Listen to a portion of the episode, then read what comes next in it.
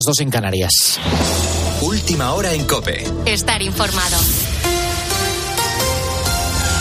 La victoria del Partido Popular en estas elecciones generales no es suficiente para consumar el cambio de ciclo político en España. Los de Alberto Núñez Feijó logran 136 escaños, sube 47, pero lejos de las previsiones iniciales, sin opción posible a poder formar gobierno con la ayuda de Vox. El líder popular desde lo halcón de Génova 13 pedía al PSOE que no bloquearan la situación política en España. Pido formalmente que nadie tenga la tentación de volver a bloquear España. Creo que es una petición legítima, democrática e imprescindible. Por su parte, Sánchez, aunque segunda fuerza en estas elecciones con el Partido Socialista, ha exhibido mayor entusiasmo que Feijó al ver un poco más claras las posibilidades de formar un posible gobierno. En su comparecencia con los simpatizantes a las puertas de Ferraz, dejaba claro que el bloque de la derecha había fracasado en estas elecciones. Creo que España ha sido bien clara. España y todos sus ciudadanos que han votado han sido meridiana y rotundamente claros. El bloque involucionista de retroceso que plantea planteaba una derogación total de todos los avances que hemos logrado durante estos últimos cuatro años, ha fracasado. Ha fracasado. Si miramos a la derecha del PP, Vox ha sido el gran perjudicado de estas elecciones. En cuanto a número de escaños, los de Abascal pasan de 52 a 33 escaños. Se dejan 19 por el camino. Si miramos a la izquierda del PSOE, la coalición encabezada por Yolanda Díaz, Sumar, se sitúa como cuarta fuerza con 31 escaños. Son cuatro menos que los que obtuvo Unidas Podemos en los anteriores comicios. Las cuentas de las generales dibujan, francamente, un panorama difícil de cara a posibles pactos de investidura o para la legislatura. El PP como partido vencedor tiene muy difícil, como te estoy contando, conformar una mayoría que permita a Feijó ser investido presidente y la alternativa no está nada clara. Vamos a repasar los posibles pactos con la ayuda de Pablo Fernández. La suma entre PP, Vox, UPN y Coalición Canaria sumaría 171 escaños a 5 de la mayoría absoluta. Esos 5 se los podría facilitar el PNV, pero han dejado claro que no apoyarán un acuerdo del PP con Vox, por lo que en principio Alberto Núñez Feijo carece hoy de los apoyos suficientes para llegar a la Moncloa. Si nos vamos a la izquierda, Sánchez ha salvado los muebles, pero las cuentas también son complicadas. La suma de PSOE, Sumar, Esquerra, Bildu, PNV y Benega daría 172 síes, uno más que el conservador. ¿Quién tendría entonces la llave de la investidura? Junts, el partido de Carles Puigdemont y sus siete diputados. Su candidata, Miriam Nogueras, ya ha dejado claro que no harán presidente a Sánchez a cambio de nada, por lo que para salir investido en una primera votación se necesitan de 176 votos a favor y en una segunda, solamente con más si es que no es, sería suficiente para sacar adelante una investidura. Con la fuerza de ABC. Cope, estar informado. Hoy se cumplen 10 años de uno de los accidentes ferroviarios más graves de España que tuvo lugar el 24 de julio de 2013 en Angrois, en Galicia. Todavía está por dilucidar la responsabilidad penal y las causas que propiciaron aquella tragedia en la que fallecieron 80 personas y resultaron heridas un centenar y medio. El tren se disponía a recorrer una curva a falta de 5 kilómetros para llegar a la estación y el maquinista lo hizo a 195 kilómetros por hora. El kilómetro 80 fue, fue donde eh, que, que eh, tomé la curva a 200, bueno, a 200 no, a 190, una cosa así. Eh, Y tenías que tomar los 80, ¿no? eh, sí, y tenía que pasar a 80. Pero eso ya se lo tenía dicho al de seguridad, que eso era muy peligroso. Eh, Eso es inhumano, esta, esta curva. La persona que acabas de escuchar es Francisco Garzón, el maquinista de ese tren cuando se puso en contacto con Atocha, con la estación de Atocha de Madrid, para comunicar lo ocurrido. Estas grabaciones se han usado durante el proceso judicial por el que quedan por celebrarse aún cinco sesiones. Tienes más información en nuestra página web en cope.es. Sigues ahora en la noche de Cope. Cope, estar informado.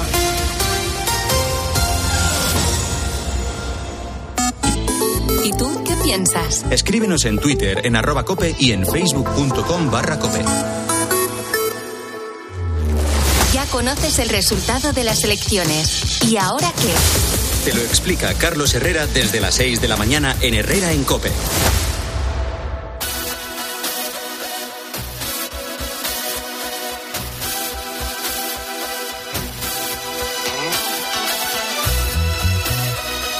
Adolfo Arjona. La noche. Cope, estar informado. escríbenos a nuestro correo lanochearjona.cope.es y síguenos en Twitter, arroba la noche arjona y en Facebook, La Noche de Adolfo Arjona. Envíanos tu nota de audio de WhatsApp al 650-564-504. Estos son los canales de comunicación para contactar con nosotros. Fíjate que desde la redacción de informativos volvemos directamente al estudio de la noche de Arjona. Arrancamos una nueva hora de programa que nos llevará hasta las 4, las 3 en Canarias. Una hora que comenzamos respondiendo a preguntas que la mayoría nos hemos hecho alguna vez.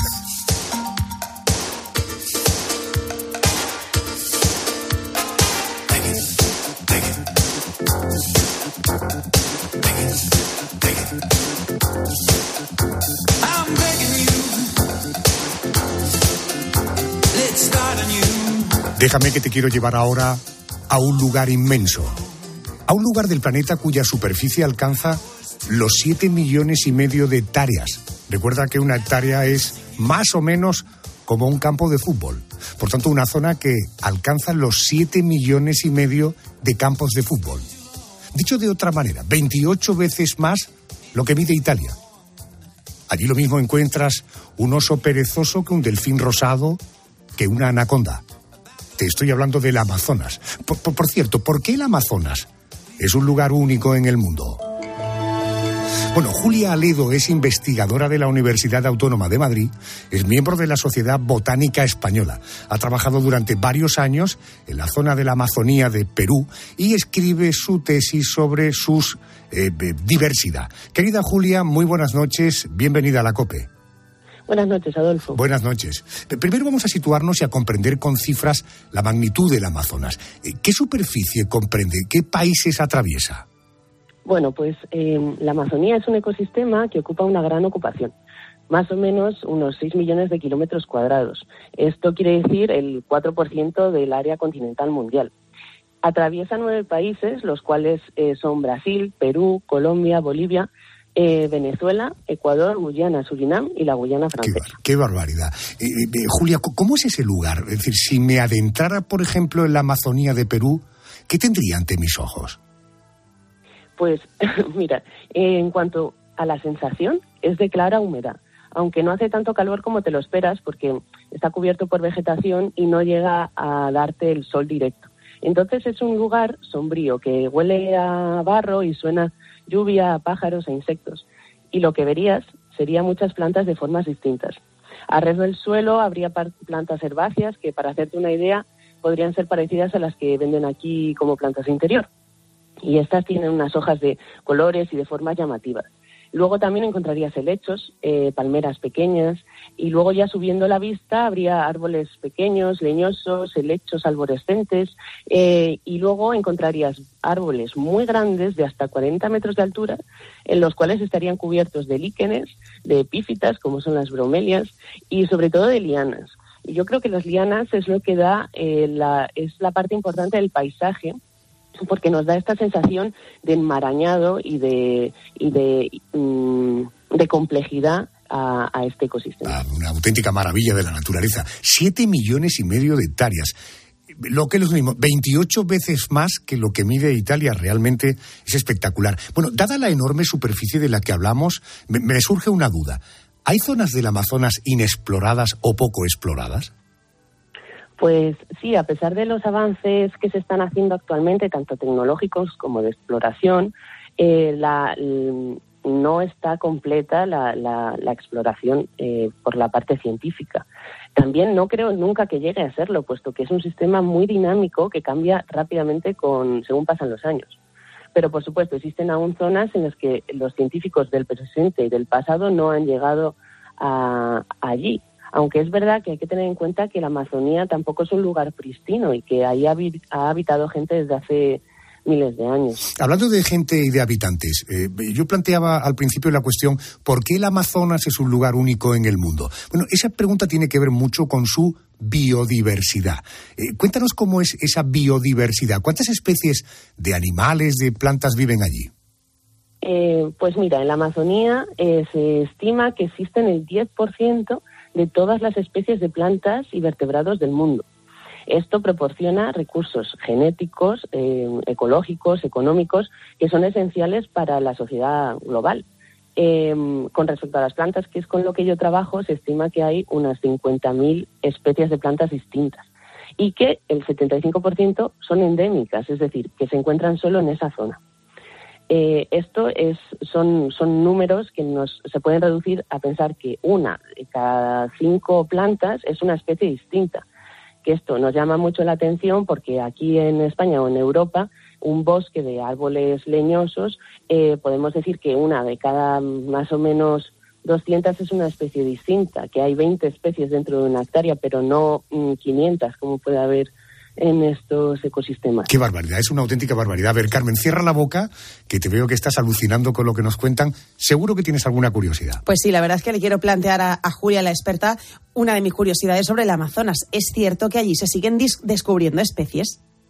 Sí, es cierto. Eh, de hecho, actualmente eh, solo hay 14.000 especies de plantas oficialmente descubiertas y se estima que hay unos 50.000. Se estima que, que tardaremos perdona, unos 300 años en descubrir todo lo que hay y que además mm, no lo descubriremos porque habrá muchas que desaparezcan en el proceso. Hay que decir que la selva amazónica está considerada como una de las siete maravillas naturales del mundo. ¿Y por qué se dice eso de que es el pulmón del planeta? Eh, pues, pues mira, tú imagínate que tienes un árbol de unos 10 metros o 20 metros de alto. Este puede soltar más de 300 litros de agua a la atmósfera en forma de vapor al día. Entonces, eh, si nos imaginamos que hay eh, estos 300 billones de árboles como hay en la, en la Amazonía, pues es efectivamente el pulmón del planeta. son estos árboles son responsables de producir un montón de oxígeno y absorber dióxido de carbono y esto equilibra, equilibra, equilibra los gases de la atmósfera y el clima global. Eh, de hecho, los árboles de la Amazonía contienen el 25% del total del CO2 almacenado en el ambiente terrestre. Entonces, es, eh, para, resumir, es un importante sumidero de carbono y un productor de oxígeno que es vital para la salud del globo. Eh, mencionaba antes que allí ha vivido gente desde hace mucho tiempo, porque hay que aclarar que en la Amazonía pues no solo hay ríos y hay selvas, que también hay ciudades y población indígena. Sí, efectivamente, en la cuenca amazónica eh, coexisten lo que hemos hablado de la diversidad biológica, pero también una alta diversidad cultural y lingüística. Hay unos 300 grupos étnicos distintos que tienen que hablan como 300 eh, familias tienen 300 familias lingüísticas distintas. Eh, además, como comentaba, han habitado ahí desde hace más de 13.000 años. Entonces, eh, muchas de estas comunidades han mantenido sus tradiciones, sus formas de vida durante todos estos eh, años y tienen un conocimiento profundo de la selva y sus recursos. se piensa que más de 10.000 especies de plantas en esta región se utilizan y tienen usos que pueden ir desde la construcción hasta la medicina, hasta rituales, cultura, etcétera. Entonces, eh, para, es importante tener en cuenta que esta gente eh, vive aquí y para comprender y preservar el Amazonas, eh, la Amazonía, hay que tener un apoyo político, un apoyo financiero, pero también hay que priorizar que estas comunidades eh, hagan investigación por ellos mismos y que formen parte de los trabajos eh, de conservación. Oye, Julia, eh, teniendo en cuenta la enorme, la vasta extensión, perdón, que tiene la Amazonía, yo quiero preguntarte, ¿Cómo es el clima en el Amazonas? En fin, suponiendo que habrá diferencias según la zona, digo por la enormidad de la extensión. Pues eh, sí, el Amazonas es conocido por ser una de las regiones más lluviosas, pero a pesar de esto existen estaciones. Hay una estación de lluvia y una estación seca, aunque para, para nosotros serían todo épocas de, lluvia, porque se estima que reciben entre 3.000 milímetros de lluvia al año. Y con respecto a la temperatura, esta varía entre los 25 y los 28 grados pero puede bajar en determinadas zonas, incluso puede llegar a hacer frío, un fenómeno que se llama friaje, que baja la temperatura hasta unos 12 grados.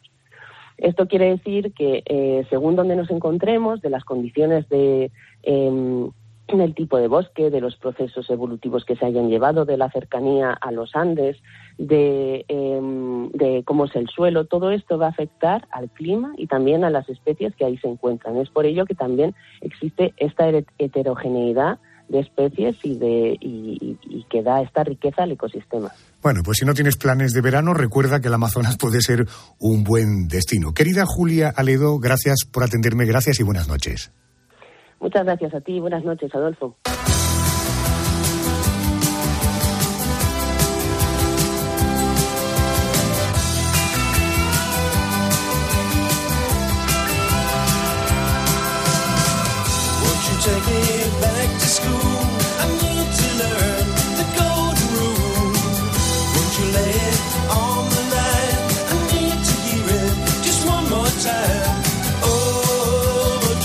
Qué maravillosamente bien sigue sonando esta canción, que tiene ya muchos años. Ellos son de Body Blues.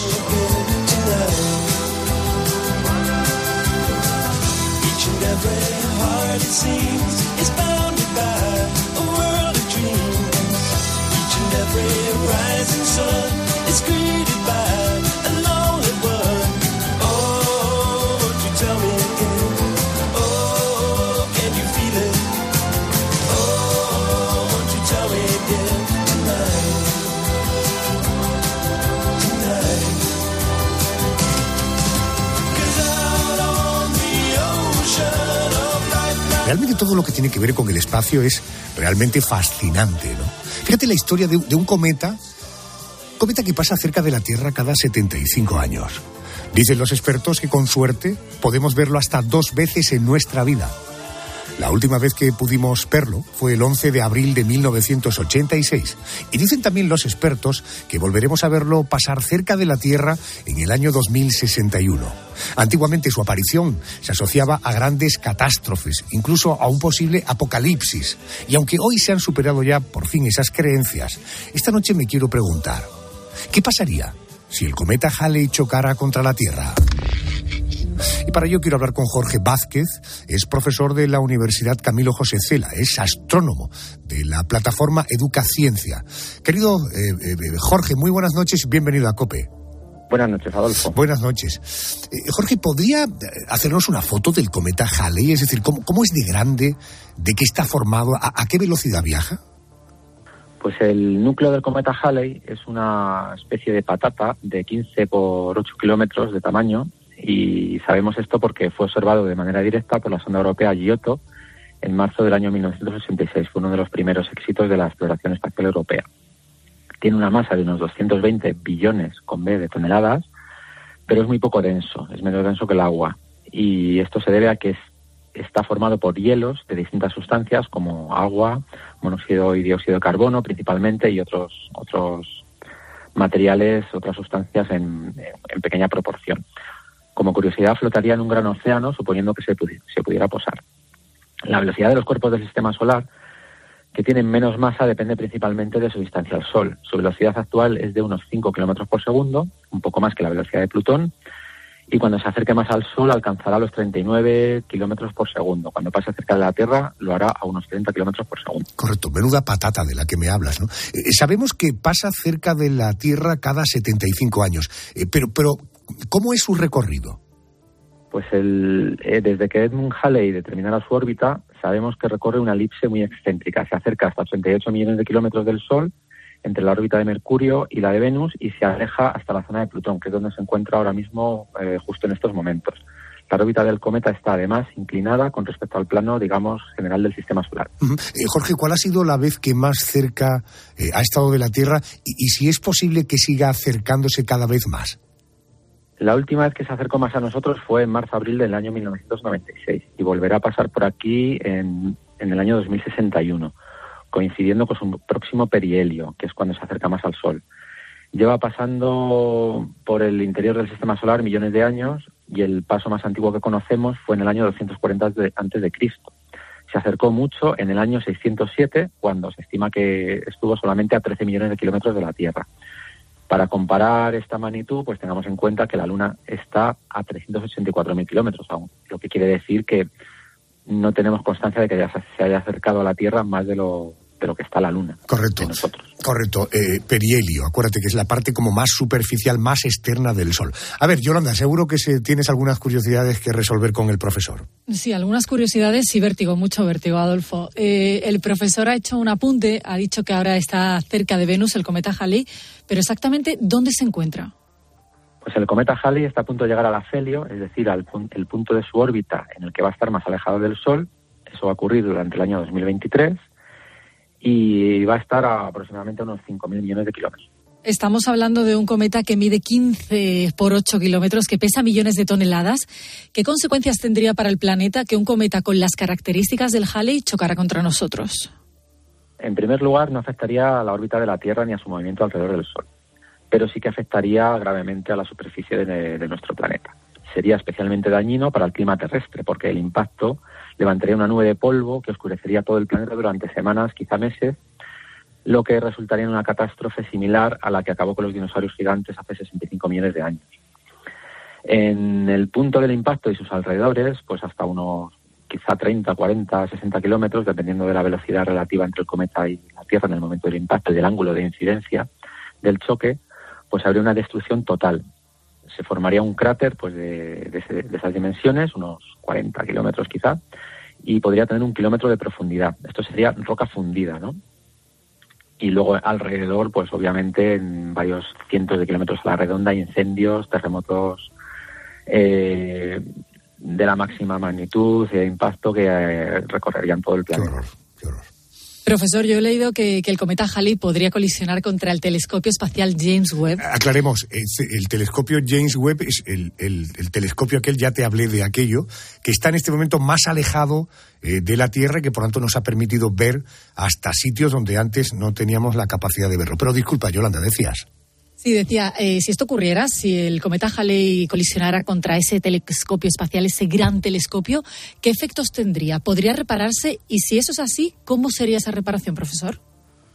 El telescopio espacial James Webb no está en un lugar fijo del espacio, sino que orbita un punto de Lagrange, que es un punto de los varios que se conocen en los que la atracción gravitatoria del Sol y de la Tierra quedan anuladas entre sí. Entonces el telescopio lo que hace es orbitar este, en torno a este punto y quizás se podría modificar un poco su trayectoria para esquivar la zona más peligrosa.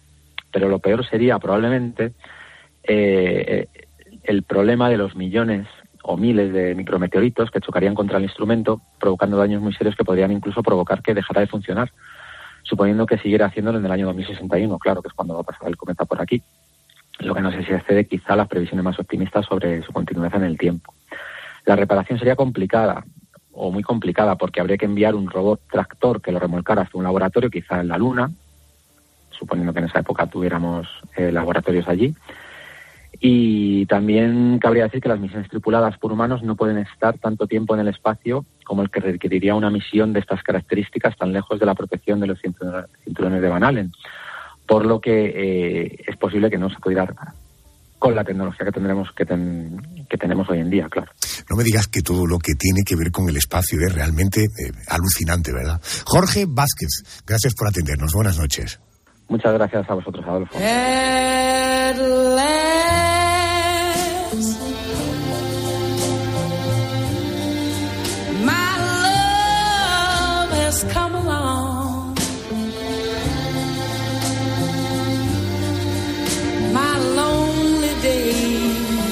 Qué bien suena. Ella es Eta James.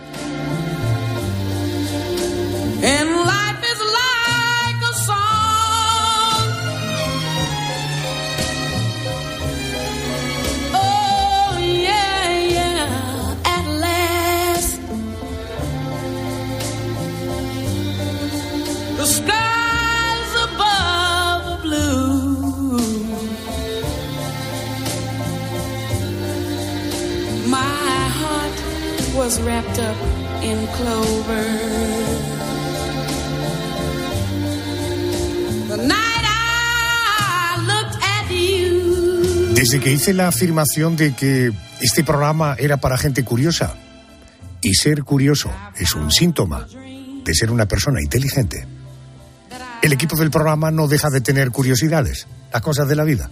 Mónica, tú hoy te has fijado, esta noche te has fijado en las embarazadas. Sí, eh, tengo una amiga encinta, que diría mi abuelo, y no soporta olores que antes no le molestaban. Te hablo, por ejemplo, del queso o del olor a café, que a ella es curioso porque le encantaba el olor a café recién hecho y dice pues que ahora que no lo soporta. Me cuenta que tiene casi todo el día antojos, sin embargo, de galletas y de encurtidos, de pepinillos, ajo, cebollitas, todo lo que esté encurtido y sea bien fuerte de vinagre. Ante esa situación, pues me he preguntado, oye, ¿y por qué le ocurre esto, fobias y antojos a las embarazadas? Vamos a resolver estas cuestiones. Quiero saludar al doctor Rodrigo Orozco Fernández. Él es jefe de servicio de la unidad de obstetricia y ginecología del Hospital Quirón Salud de Málaga. Eh, doctor Rodrigo Orozco, muy buenas noches. Muy buenas noches, encantado de estar con vosotros. Gracias, doctor. Eh, oiga, en primer lugar, ¿todas las embarazadas sufren estas alteraciones? Es decir, olores que de pronto no soportan y antojos constantes? Bueno, la verdad es que es una pregunta muy buena. Eh, sabemos por sabiduría popular que, que, desde siempre pues las mujeres embarazadas pues han referido tener pues sabores raros, olores raros y demás. Espero que ahora a través de esta entrevista pues consigamos aclarar un poquito a qué se deben, pero pero no todas, no todas. Eh, aproximadamente dos de cada cuatro, es decir, un 50% de las mujeres embarazadas suelen tener esta sensación de, de olor exacerbado o de alteraciones del gusto. Bueno, no son pocas, el 50%. Voy yo con los olores, Mónica, te dejo a ti con los antojos. Eh, eh, ¿Por qué les puede molestar un olor que antes les gustaba? Eh, esto que hablaba eh, Mónica del café que antes le apasionaba y que ahora rechaza el olor. ¿Qué alteración se produce en su cuerpo eh, que explique esta circunstancia? Pues mira, existen muchas muchas teorías. Realmente no hay una, una ciencia que nos diga claramente, pues, esto se debe a esto. Existen muchas teorías. La, la primera y la más habitual o la más afectada es la alteración hormonal que se produce con el embarazo. Como sabemos, pues cuando una mujer se queda embarazada, se empieza a elevar una hormona en su cuerpo que se llama gonadotropina coriónica humana. Es un nombre muy raro, pero comúnmente en la calle se llama beta-HCG la elevación de esta hormona, sobre todo en el primer trimestre, hace que, que, genere como una sensación de defensa el cuerpo frente a olores extremadamente fuertes. De hecho, no es raro pues encontrarse con una mujer embarazada que al entrar en la consulta pues comenta huele mucho a perfume o, o algún comentario de este estilo. Hay muchos olores pues que, que efectivamente eh, generan ese mecanismo de defensa, ¿no? que es otra de las teorías de a qué se debe pues olores, por ejemplo, a, un pescado podrido, olores a basura, es decir, alimentos que puedan estar en un estado perjudicado, pues realmente generan como un mecanismo de defensa sobre la mujer embarazada. Eh, doctor Rodrigo Orozco, eh, Rodrigo, una, una cuestión. Antes hablabas de un asunto de estadísticas. Al menos dos de cuatro, de cada cuatro embarazadas eh, eran eh, persistentes estos síntomas, o bien de olores o de antojos, siguiendo con los olores. ¿Cuáles son los olores en los que más coinciden las embarazadas? Pues mira, hay algunos olores que son clave, que aunque hemos dicho antes que la mitad de las embarazadas pueden referirlo, pero sí que es cierto que, por ejemplo, el olor, el olor a café es un olor que, que muy, muy, de una forma muy, muy clásica, la mujer embarazada te lo refieren como olores muy, muy intensos. También algunos pescados, algunas carnes, y es súper frecuente lo que hemos dicho durante la entrevista, el olor a perfume. Cuando hay algún ambientador, cuando se entra en alguna tienda o en algún centro comercial que suelen tener algún aroma, pues habitualmente estos olores lo tienen mucho, mucho más exacerbados. Eh, doctora, hablemos ahora de los antojos. Eh, ¿Por qué a las embarazadas se les antojan sabores eh, fre unos frente a otros? Normalmente hablamos de dulce, de chocolate, que es lo que les apetece. Rara vez quieren comer manzanas o verduritas al vapor. ¿Esto a qué se, a qué se debe? ¿A qué responde? Pues mira, hablamos un poco de, lo mismo. Hay, hay muchas teorías al respecto. Seguimos, en primer lugar, manteniendo, defendiendo esa teoría hormonal.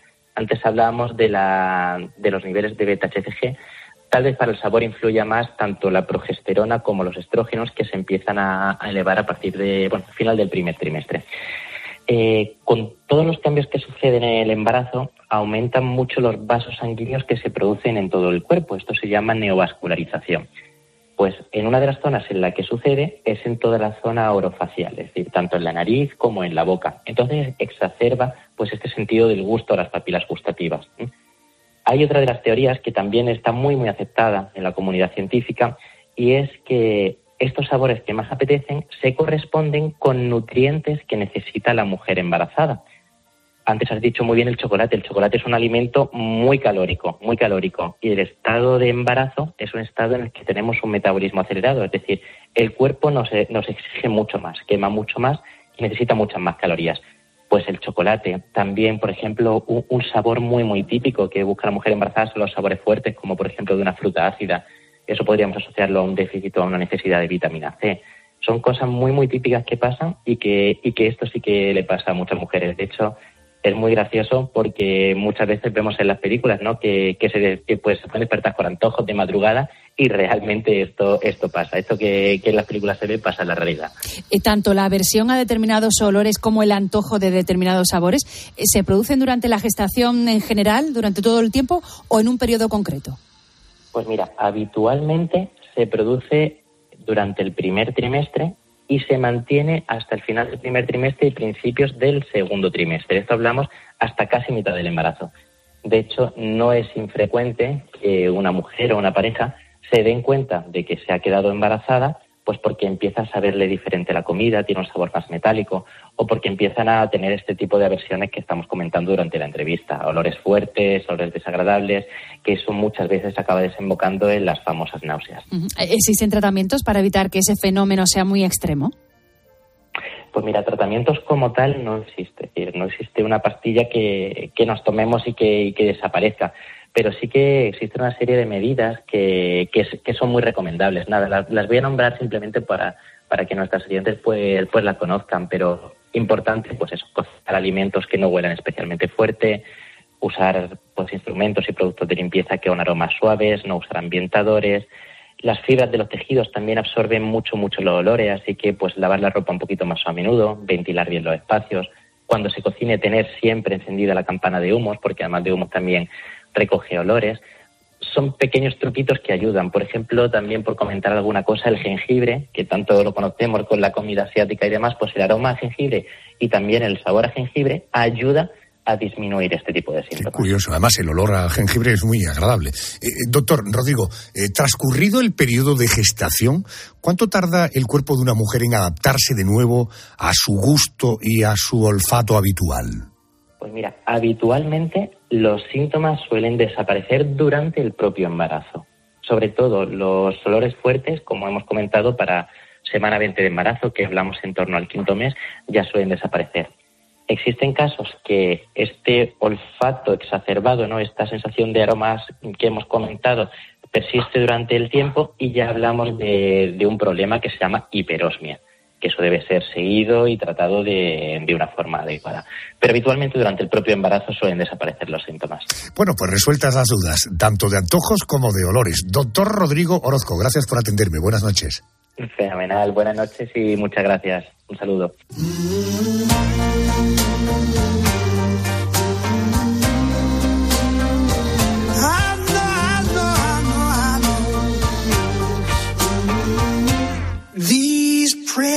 Precious memories that we made every hour, every day. A kiss, a laugh, every photograph, every sunny holiday. They'll live inside our souls,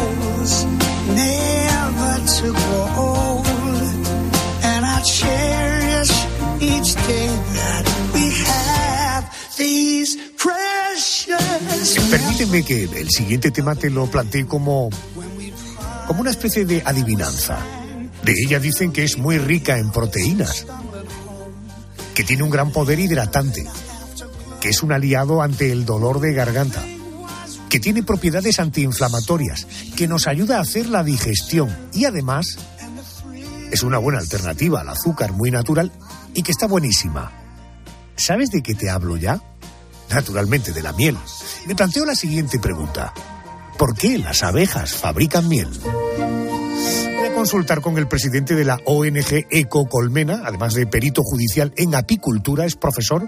Eh, profesor Manzano, Jesús Manzano, buenas noches. Buenas noches, Adolfo. Buenas noches. Oiga, tenemos la imagen, eh, la tenemos todos en la cabeza, una abeja se posa sobre una flor, extrae el polen, el, el néctar de la flor y a partir de ahí comienza el proceso de fabricación de la miel. ¿Y ¿Cómo es ese proceso? Es un proceso muy sencillo, es un premio realmente. Las flores lo que hacen es engañar a los polinizadores con, con una forma, con un color, con un aroma y finalmente para aquellos que quieren que repitan pues hay un premio que es el néctar. Y de este néctar las abejas eh, extraen o elaboran en la miel. La miel al final es un proceso conservación del alimento que les gusta, que es el néctar. El néctar lo utilizan directamente como energía, pero también mezclado con polen para hacer papillas. Y este néctar, para que está siempre en buenas condiciones, pues es convertido en miel. Para esto lo que hacen es inyectar enzimas agua oxigenada, que fabrican ellas mismas, y hacerle perder la humedad. Qué bueno. Es, auténticamente prodigioso, es un conservante al fin y al apóstol. ¿Y cuántas abejas tienen que trabajar y durante cuánto tiempo para que nosotros tengamos en la despensa de casa un tarro, no sé, de un kilo de miel? Pues la miel hay que tenerla respeto y darle el valor que, que le corresponde, porque son necesarias 2.600 abejas, trabajando 10 horas al día durante 21 días, las necesarias para hacer un kilo de miel. Así que hay que defender la calidad, el esfuerzo, tanto de quien la elabora, que son las abejas, como quien coopera con las abejas, que son los apicultores, que tienen un trabajo, un trabajo bastante duro. Es muy bonito también, porque está en el campo, en buenas condiciones de clima, que es cuando trabajamos, pero, pero como ves, hay un, esfuerzo importante detrás. No me cabe la menor duda, ¿no? Eh, eh, Carmen, ¿alguna curiosidad? Sí, le quiero trasladar a Jesús la pregunta, Adolfo, que tú planteabas al principio. En las abejas, ¿por qué hacen miel? ¿Qué utilidad tiene esto para ellas? Las abejas hacen la miel porque tiene una reina no fundadora. Su reina tiene que estar atendida siempre, no puede hibernar, no se puede quedar una farasca y para estar atendida necesita 10.000 obreras que mantienen 35 grados de forma continua, aunque tengamos menos 10 grados en la noche de invierno aunque tengamos 42. Ellas siempre van a estar a 35, tienen que regular la humedad y para eso necesitan 10.000 obreras. Así que la colonia la forma una reina fecundada y 10.000 obreras como mínimo. Eso significa conservar alimento cuando no lo hay en campo y eso es la miel. Y otra curiosidad, ¿las abejas cómo crean los panales y por qué tienen esa forma tan particular y tan perfecta? Mira, pues eh, crean panales de cera por, por una cuestión que está relacionada con la miel. La cera es la sustancia natural más adecuada para contener alimentos líquidos. Ellas vienen de las avispas, podrían utilizar el barro o la celulosa, pero a nadie se le ocurriría meter un líquido como el néctar o como la miel en un barro o una celulosa porque se degradaría, se rompería, al final eso no serviría para nada. La cera es la sustancia natural, como he dicho, más adecuada para conservar un alimento líquido y construyen en una estructura por dos caras, hexagonal, que admite, en un cuadro típico de un apicultor, hasta 4 o 5 kilos de miel. Es una barbaridad, es como si hubieran aprendido arquitectura. Qué bueno. Eh, Jesús, gracias por ponernos en valor el trabajo de estas colaboradoras para que la vida y nuestra propia salud esté siempre en el mejor nivel. Presidente de Cocolmena, gracias y buenas noches. Buenas noches, Adolfo. Aprovecho un instante para decir que cuidemos a todos los polinizadores, no solamente a las abejas. De ellos depende la biodiversidad y la alimentación de muchos seres vivos. Bueno, pues cuidémoslo. Gracias y muy buenas noches. Gracias. A tu vera, siempre es la verita tuya, siempre es la verita tuya, hasta que por ti me muera. Vamos con otro asunto. Durante muchos años se alimentó la leyenda de que el New York Times publicó un titular que decía, ni canta ni baila, pero no se la pierdan. Parece ser que el rotativo nunca publicó esa frase, pero si lo hubiera hecho, habría sido una demostración más de que una jerezana, nacida en enero de 1923, nunca dejó indiferente a nadie. Ella fue, ella es Lola Flores.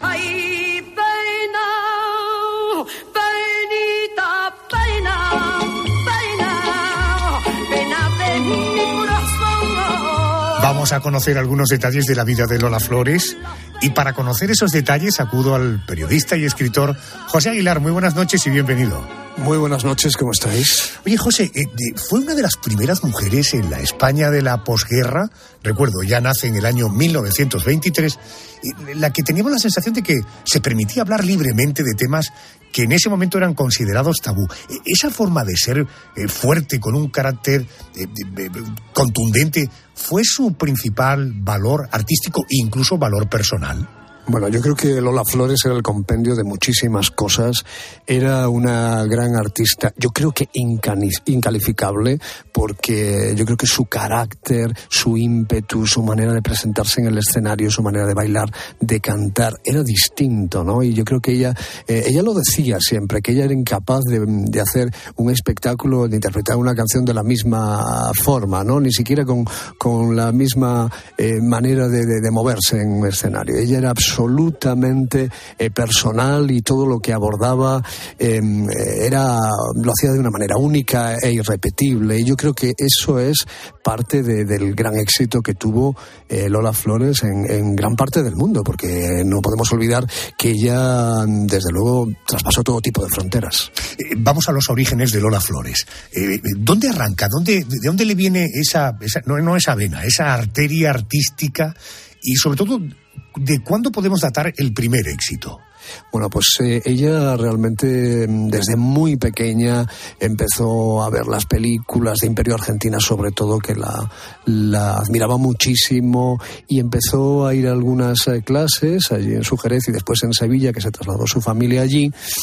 Y, enseguida pues se destacó muchísimo y, y fue mm, eh, pues Manolo Caracol quien un día le pidió a su padre a ver si Lolita podía debutar porque la consideraba pues una chica excepcional y ella lo convenció a su padre y al final eh, tuvo un gran éxito y a partir de ahí todo lo demás, pero estamos hablando de un adolescente. Todas estas eh, artistas empezaron jovencísimas, casi siendo niñas. Eh, José, fíjate, me hablas de Imperio Argentina como fuente de inspiración para Lola Flores, hablamos de ella la semana pasada. ahora me hablas de Manolo Caracol. ¿Qué significó en su carrera su marido? Bueno, fue importantísimo Manolo Caracol porque realmente formaron un dúo que, que, no se ha vuelto a dar. O sea, realmente tenían una compenetración, eran un tándem fantástico, ¿no? Y tuvieron un gran éxito, eh, de verdad que traspasaban batería con el público y, funcionaron muy bien. Creo que eh, lo que más les costaba mm, era su relación personal porque tuvieron eh, algunos problemas y al final acabaron separándose, pero a nivel artístico, de verdad que eran unos número uno y además que hacían cosas que, que no se habían visto hasta ese momento. Eh, avanzamos en el tiempo, llegamos a la década de los 50, probablemente es la década donde Lola Flores se consolida como artista internacional, comienza su actividad cinematográfica. Fíjate que hablábamos la semana pasada que tras la muerte de Franco en el caso de Imperio Argentina, eh, quedó estigmatizada por ser una artista de ese tiempo coincidente en el tiempo con el dictador y eso le pasó, eh, le, pasó factura. Pero sin embargo, Lola Flores fue capaz de reinventarse. ¿Cómo consigue sobrevivir y adaptarse a las preferencias de un público de la época que además eh, contaba, en fin, con el estigma de haber sido una grande en época de Franco? Bueno, porque yo creo que Lola tenía esa capacidad, como tú bien dices, para reinventarse, para ser una y mil mujeres y, después eh, también tenía un gran peso, como tú dices, por haber hecho muchísimas películas gracias a ese contrato extraordinario que hizo con Cesario González y que la proyectó pues a nivel eh, cinematográfico en las pantallas de, todo el mundo, ¿no? Ella tuvo un contrato muy importante a nivel económico y entonces ella eh, realmente cogió al público de una forma que ya no lo soltó nunca más. Y yo creo que ha sido una artista de las más queridas que hemos tenido en España, y no solamente en España, sino en otros eh, países de, América Latina, por supuesto. Uno de los episodios más sonados y, en fin, visto con cierta perspectiva, incluso más auténticos y más divertidos de Lola Flores, no lo fue para ella, no lo fue en aquel momento, pero digo con perspectiva histórica, eh, sin duda la manera que tuvo ella de enfrentar este suceso se ganó la simpatía de mucha gente. Hablo de Hacienda y hablo de justicia, pero en todo caso, la propia Lola Flores dijo. Pienso si una peseta diera a cada español, pero no a mí, a donde tienen que darla, quizás salía de la deuda y después yo no sé, me iría al estadio con todo lo que han dado esa, peseta o esas 100 pesetas para, para, para tomarme una copa con ellos y llorar. Qué bueno, Es que así era Lola, de verdad. Genio y figura, ¿eh? Pues sí, yo tuve también la oportunidad de conocerla poco porque yo era muy joven, pero la conocí gracias a Luis Sanz y, y ella era así y de verdad que lo sentía, no lo decía eh, porque puede sonar un poco a tomadura de pelo, pero es que no, ella lo sentía que era parte de España y que España eh, tenía que, que ayudarla colaborando lo que pudiera, un poquito. O sea que es que son las cosas de Lola que son insólitas e irrepetibles, por supuesto. Eh, José, aprovecho, eh, no sé qué opinión tendrás. ¿Tú crees que la justicia ahí eh, quiso ser ejemplarizante? Es decir, ella pagó las consecuencias. Desde luego no lo hizo bien, pero en todo caso, ¿se sobredimensionó aquello de Lola Flores para dar una lección eh, ante la opinión pública? Probablemente sí, Adolfo. Yo creo que, que ella era una mujer, yo creo que de las artistas más conocidas y con más repercusión en la sociedad. Y yo creo que eh, el foco de atención que generaba, pues eh, lo aprovecharon para, para, bueno, pues como tú bien dices, para, para que fuera una conducta ejemplarizante y para que la gente lo tuviera como, como referencia. De cualquier forma, incluso sobrepasó aquel mal momento y salió reforzada. Con Lola no podía nadie, salvo la enfermedad. Eh, realmente ella era capaz de, de superar todo tipo de obstáculos.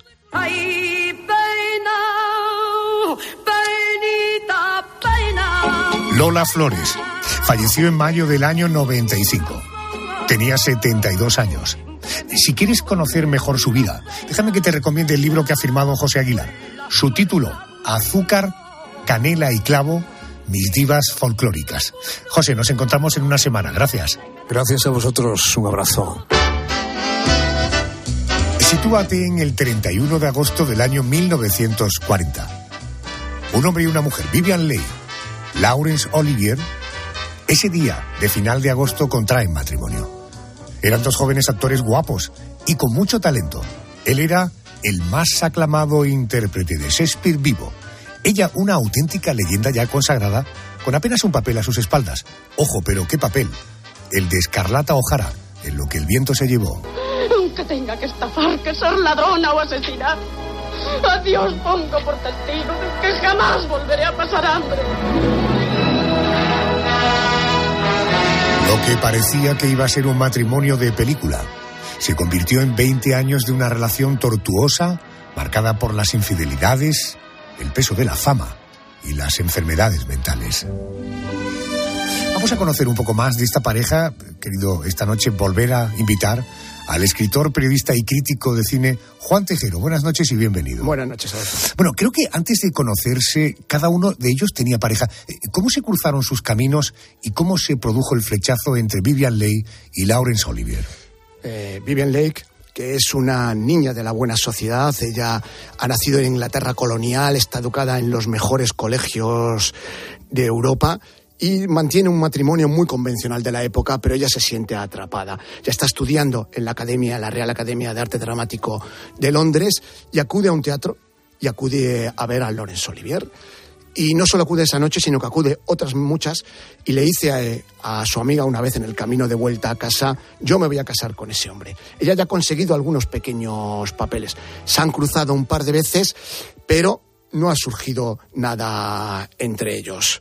Es más adelante, cuando ya les establecen alguna cita, cuando ruedan una película juntos, cuando estalla una pasión absolutamente irrefrenable. Porque si bien Lawrence Olivier al principio no ha reparado mucho en Vivian Lake, porque era un hombre totalmente entregado a, a su profesión y que se dice que en aquel momento ni siquiera era un hombre muy preocupado por las mujeres, se queda seducido, como la mayoría de todos aquellos que conocían a Vivian Lake en aquella época, porque era una mujer bellísima, con una educación exquisita, muy divertida, y bueno, tenía todo para encandilar a un hombre.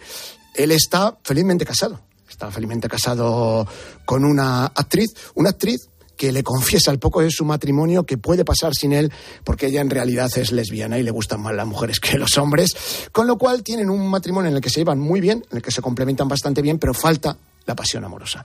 Y esa pasión amorosa surge con Vivian Lake y no surge de una manera cualquiera. Es de los amores más ardientes que yo he conocido cuando he leído sobre personalidades del Hollywood de la época. Y cuando hablas de ardientes, ¿te refieres que andaban todo el día muy melosos o sexualmente muy potente? Es una relación al principio de absoluta entrega en todos los sentidos. Sexualmente se sienten tremendamente atraídos. Lawrence Olivier conoce la pasión sexual gracias a Vivian Lake. Después se complementan profesionalmente. Ambos sienten amor por el teatro. Lawrence Olivier de una manera absolutamente vocacional. Para él es casi una religión.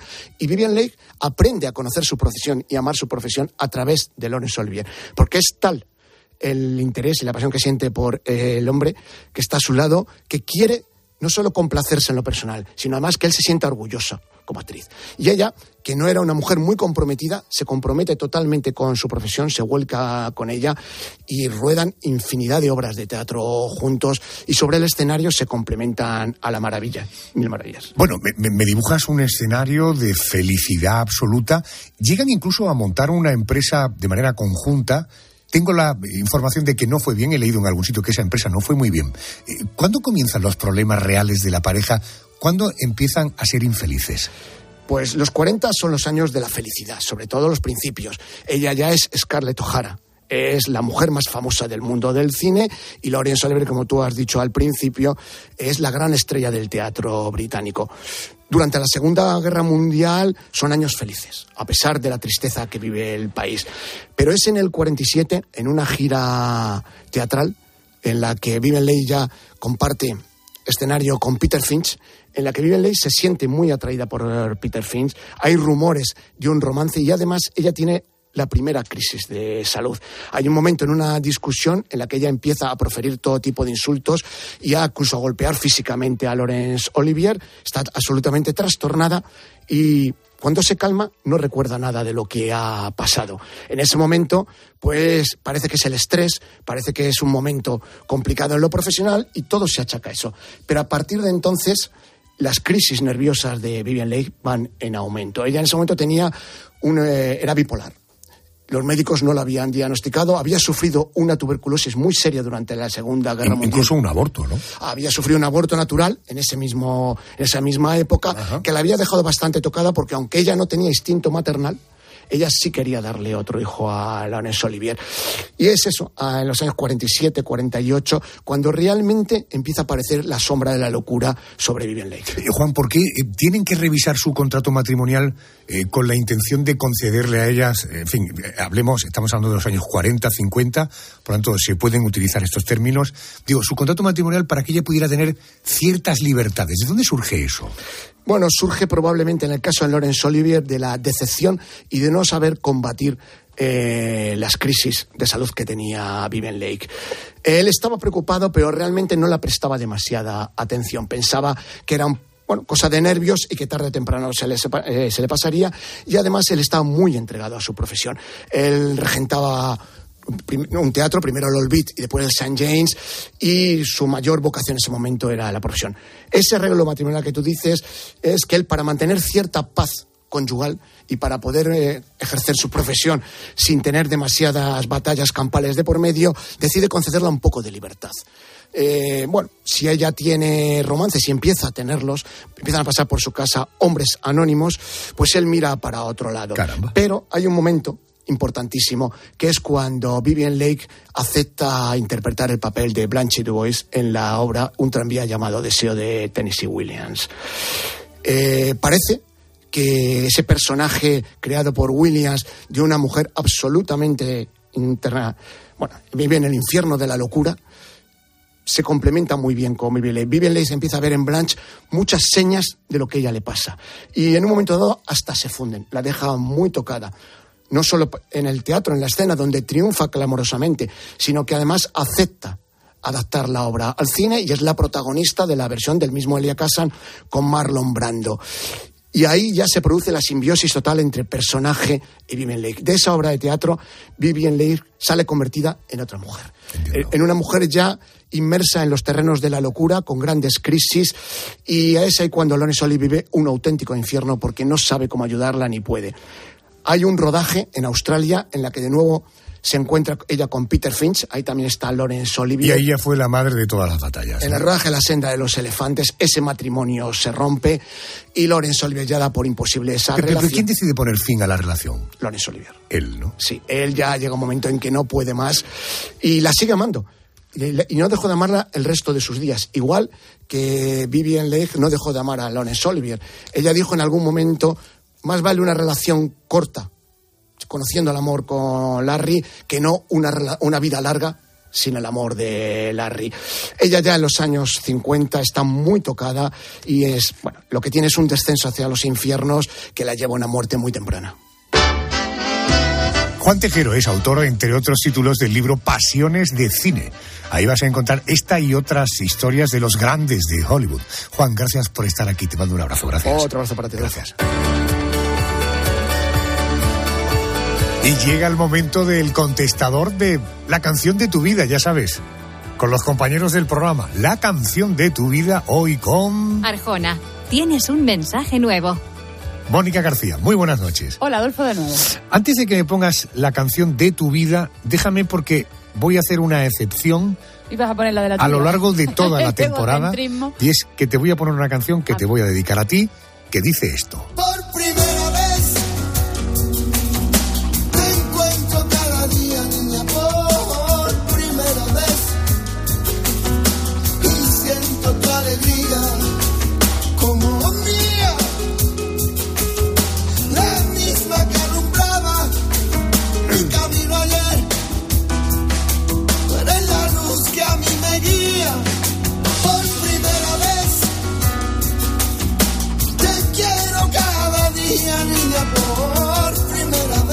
Es toda una declaración de amor, ¿eh? Que te quede claro. Totalmente. Bueno, te cuento, eh, hablamos de mí. Ya veo lo que te ha afectado mi declaración de amor. Bueno, dicho esto, ¿la canción de tu vida cuál sería? Pues yo no tengo. No tengo canción de mi vida.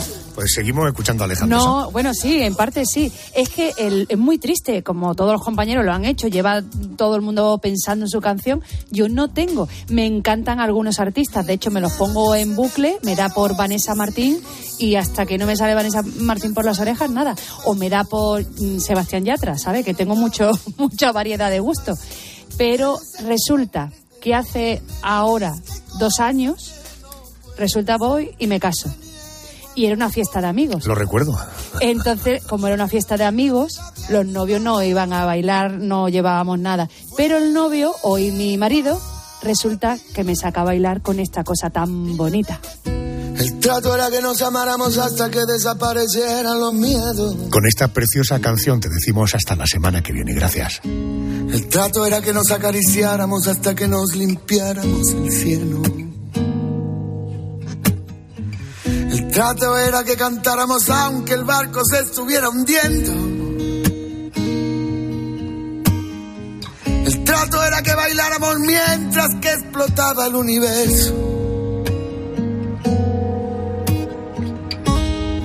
El trato era que nos quisiéramos como si fuéramos dos perros.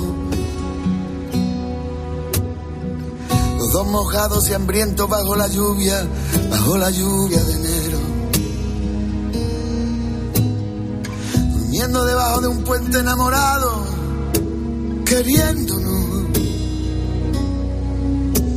El trato era que nos amáramos como si no tuviéramos invierno.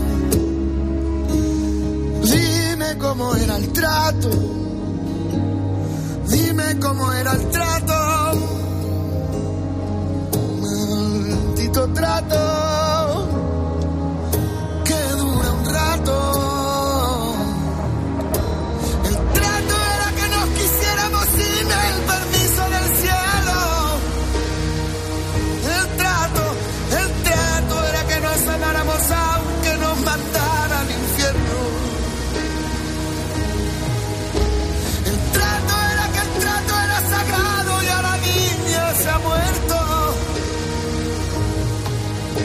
Pasa? Dice. ¿Qué, qué me pasa? Dice. No podemos llegar al final de la vida en un estado perfecto. Tenemos que llegar al final de nuestros días derrapando y medio muertos. Sucios, cansados, gastados, heridos, doloridos, sonriendo. Tú y yo, vida mía, y miremos hacia atrás, mi amor, diga llegamos los dos juntos, que el viaje estuvo bueno.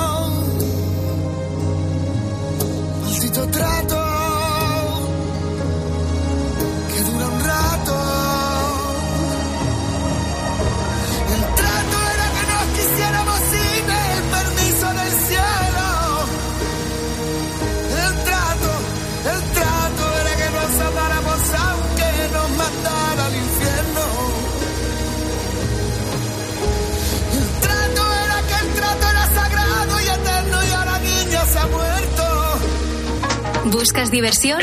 Otro es Por favor. Hablar por un teléfono móvil durante 30 minutos a la semana estaría relacionado con un aumento del 12% de presión arterial. A las 10 de la mañana la tienes asegurada con Carlos Herrera en Herrera en Cope. Si yo, que, que me tuvieron que poner 5 step porque tenía la tensión en 16, 19 y soy el que menos habla por teléfono, tiro por tierra ese estudio. No, aquí el único que está sano es Herrera, que habla cinco segundos. Escucha Herrera en Cope. De lunes a viernes de 6 a 1 del mediodía. Con Carlos Herrera.